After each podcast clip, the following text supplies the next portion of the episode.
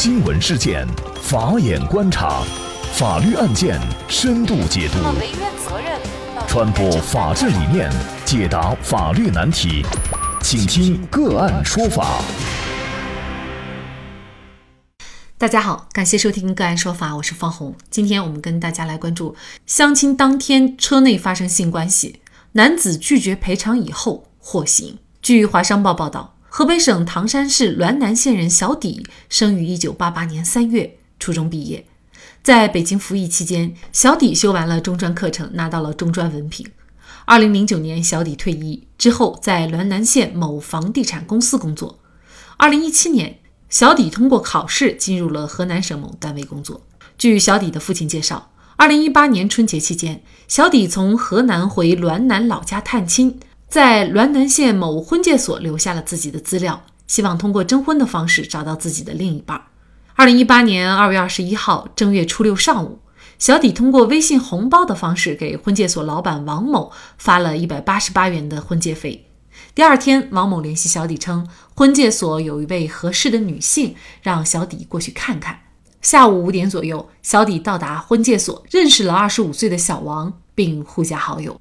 底师傅说，见面以后，小底、小王对彼此都很满意。当晚，小底请婚介所老板王某、小王等数人共进晚餐。晚餐结束以后，王某提议小王和小底出去转转，加深一下感情。在王某的建议下，当晚八点左右，小底开着哥哥的车，带着小王来到了滦南县城的北河边上。期间，二人谈得很愉快，在车上发生了性关系。之后，小底将小王送回婚介所，并通过微信给王某再次转账五百元。底师傅介绍，小底回家不久，接到婚介所老板王某的电话，让小底到婚介所去一趟商量事儿。小底随后匆忙前往。原来，回到婚介所以后，小王将他和小底发生关系的事告诉了王某。王某提出让小底给小王两三万元作为补偿。小底说，发生关系是两人自愿的，他没有钱。王某让小底去借钱，小底就离开了。底师傅回忆，正月初八上午，婚介所老板王某带着一男一女两人来到了他家。当时儿子不在家，他和老伴不知道发生了什么事儿。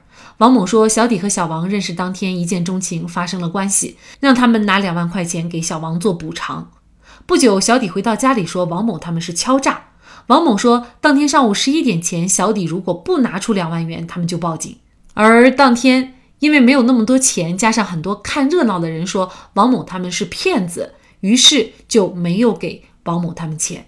而就在当天的中午，王某报警称小李强奸了小王。当晚，一位李姓男子主动联系李师傅，说他在李师傅所在的村子有熟人，王某委托他联系小李，一起解决此事。第二天，小底和李姓男子一起到达王某的婚介所。王某让小底交出四千元钱以后回家等消息。那接下来的一天，小底一行又来到了王某的婚介所协商此事。王某说，他问了小王，小王说这事没有五万块钱解决不了。此后几天，王某再次给小底及其家人打电话要钱，说要给办案人员送礼协调。底家人又给了王某数千元。而在当年的二月二十八号。王某又给底师傅打电话，让他们去婚介所。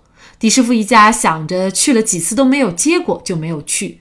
当晚在李某家，王某对底师傅等人说：“他给公安局的人把事情说清楚了，小底没事了，该上班的去上班。”为表示感谢，底师傅又给了王某五百元。而令底师傅一家没想到的是，二零一八年三月一号，小底被警方刑事拘留，同月十三号被逮捕。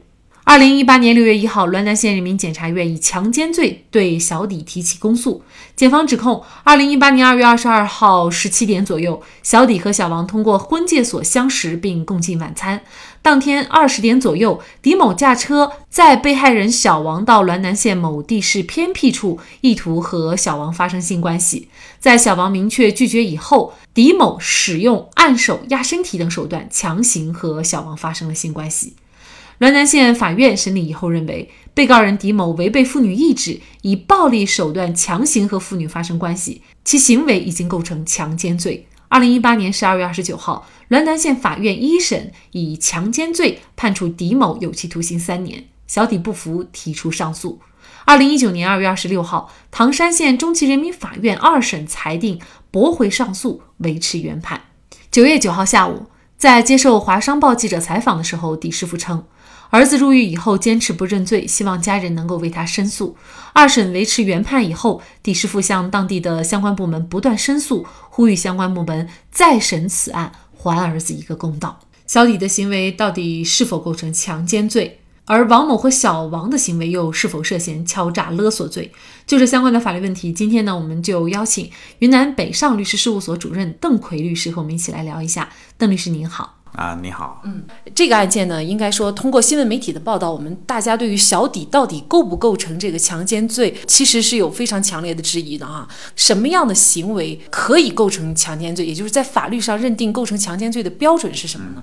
好的，在法律上讲，强奸罪它是指违背妇女的意志，那么采用暴力啊、胁迫或者其他方法，呃，强行与妇女发生性关系的这种行为。称为强奸罪。你说作为一个强奸罪的判断标准，最主要的就是他采用了暴力、胁迫或者其他方法来强行与妇女发生关系，而发生这种性关系是违背妇女意志的。嗯，这种行为就要受到法律的追究。这个就是说，他的一个认定的标准。嗯，也就是说，其实这个案件在认定标准上是有非常大的争议的，双方各执一词。作为小王，他是认为。自己呢是被强制的和小底发生性关系的，但是小底是认为两个人明显是自愿，而且呢，小底的辩护律师又强调，呃，是说女孩身上也没有任何的这种痕迹啊，车上呢也没有东西损毁，也就是呢，当时是否有暴力的、强制的发生性关系行为，从证据上是没有办法认定的。那么在这样的情况下，为什么法院最终还是认定他构成了强奸罪呢？您怎么看这个问题？实际上，在刑事案件当中，当各方各执一词，在这种时候，应当如何来评判？实际上，这就涉及到一个刑事证据的一个证明标准的问题。构成犯罪的话，他就要求证据要达到确实充分的这样一个标准。那么，根据我们刑事诉讼法五十五条的规定，那就说这个确实充分，它必须要符合三个条件：第一，定罪量刑的事实，哎，都有证据来证明；其二是据定案的证据，法定的这个程序呢，查证属实；第三是综合全案证据所认定的事实，能够排除合理怀疑。也就是说，要达到这种证据的标准下来，才能够认定他犯罪。像各方各执一词的情况下，实际上在本案当中最主要的。就说发生性关系这个是没争议的，对吧？对。关键问题是，到底他发生这个性关系行为是不是采用了我们说的暴力、胁迫或者其他手段来强行违背妇女意志而发生？那么这种时候，那么当时的场景不知道的情况下，法律上讲，他就是只能通过间接证据，就直接证据没有了嘛，那就要通过间接证据，看能不能得出这样一个唯一的结论。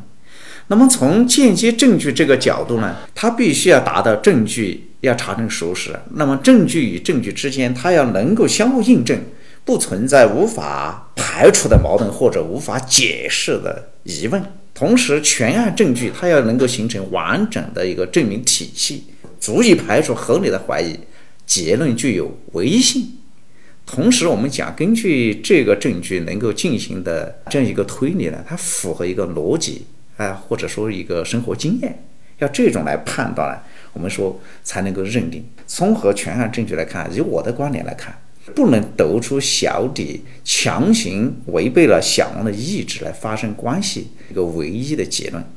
当案件存在疑点，这就涉及到我们刑事诉讼当中一个司法理念，叫疑罪从无。当有可能存在。强行与小王发生关系的这种行为，同时也有可能存在，嘿，他两个是自愿的这种行为。此种情况下，法律规定是要坚持疑罪从无，做有利于被告人的这种处理。也就是说，我们从刑事理论的角度来讲，这个叫疑点利益归属被告，来做出证据不足的一个无罪的判决。那这个案件当中哈，我们看到的相关的证据，那媒体报道呢，呃，事实上呢，检察机关指控的这个相应的证据就是能够证明双方确实是发生了呃性关系，但是有没有强迫的这样的一些行为，或者说违背小王意志的这个行为，事实上我们是没有看到媒体有相关的这方面的证据的报道的。那么检察机关用的词语是压身体和按手这样违背小王意志的行为跟小王发生了性关系，但是呢，辩护律师也说了。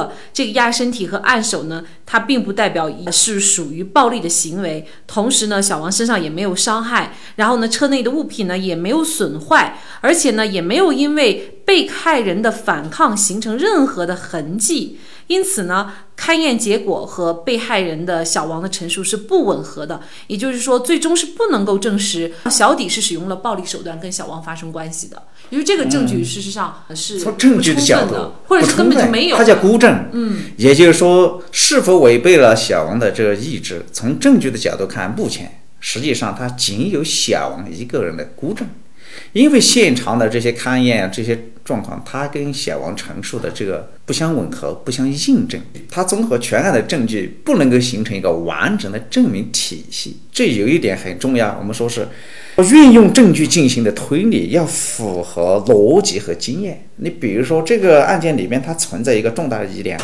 如果是强行与小王发生了这个性关系的话，这种时候我们说一般的逻辑和经验，第一，这个涉及到个人的隐私哈。如果说要报警的话，他这个事情发生后的第一时间，他都有机会报警，但他不不但不报警，他后续的与那个中介所的那个老板哈叫王某，嗯，他是告诉了这个人，要通过这个人，他的目的是什么？是去获得钱财，而不是去向公安机关举报来维护自己的合法权益。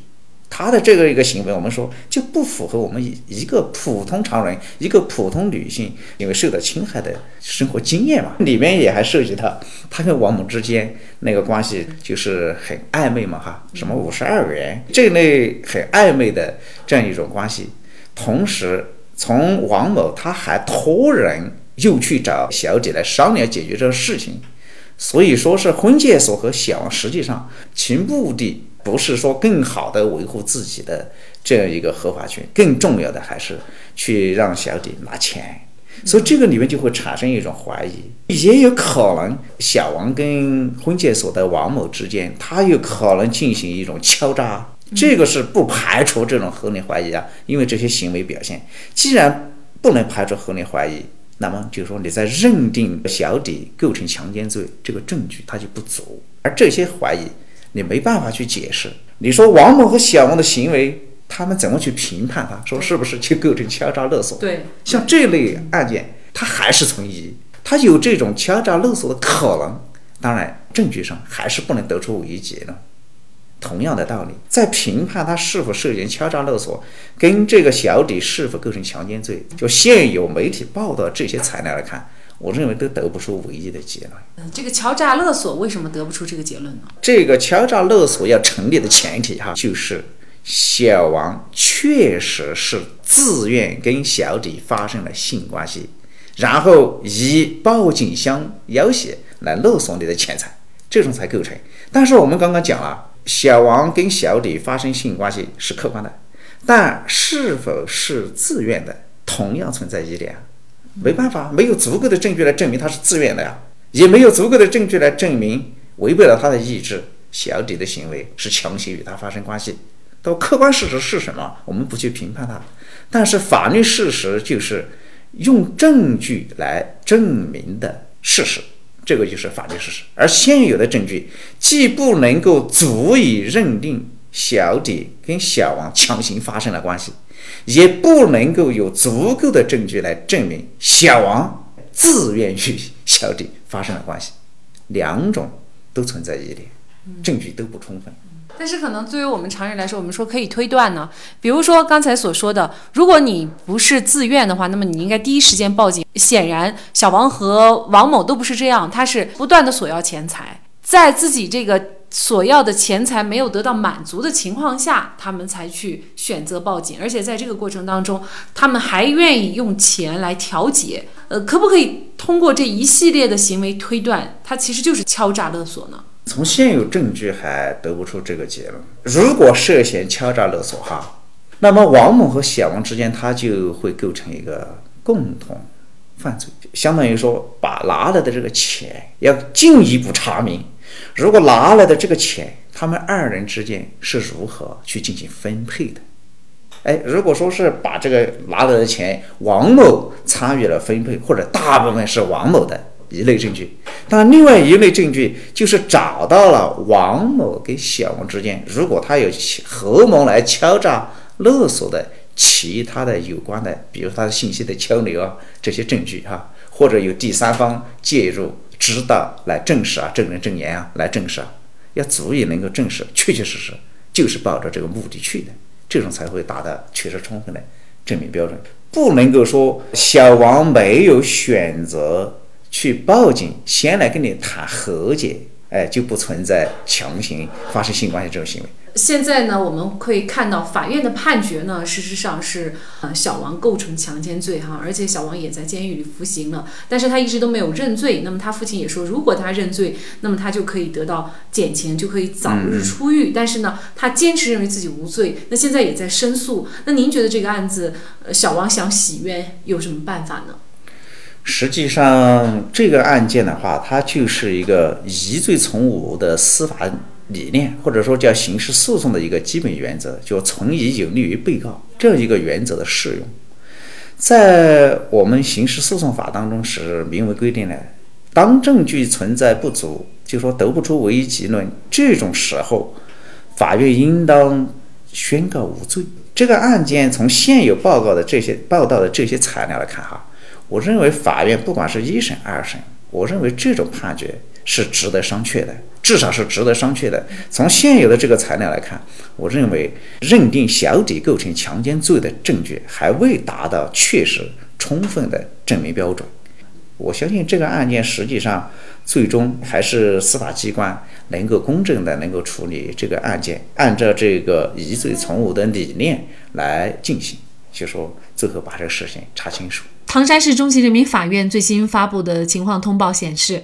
法院对此案高度重视，迅速组织专门力量对文章中反映的案件情况进行调查核实，目前正在核查当中。法院将本着实事求是、公正负责的态度对案件进行全面核查，并在第一时间将该案的相关情况向社会公告。强奸犯罪因为多发生在比较隐秘的场所，因此对于是否违背妇女意志的认定就显得尤为重要。尽管相应的证据难以收集，也不能够降低对于强奸行为的证明标准。美国最著名的橄榄球明星辛普森被指控为杀妻嫌疑犯，即便洛杉矶警方获取了大量能够证明辛普森有罪的证据，但是最终却因为物证遭到污染，辛普森被宣布无罪释放。关乎个人性命和人身自由的刑法，就应该秉持着宁可漏网一千，也不可冤枉一人的司法理念。好，在这里再一次感谢云南北上律师事务所主任邓奎律师。那么，大家如果想获得我们节目的图文资料，欢迎您关注“个案说法”的微信公众号，在历史消息当中就可以找到这期节目的全部图文资料。那么大家在生活工作当中遇到一些法律问题呢，也欢迎大家向我们进行咨询。您可以添加幺五九七四八二七四六七这部手机号码的微信号，就可以找到我们。他们都非常的资深、专业和负责人。感谢您的收听，我们下期节目再见。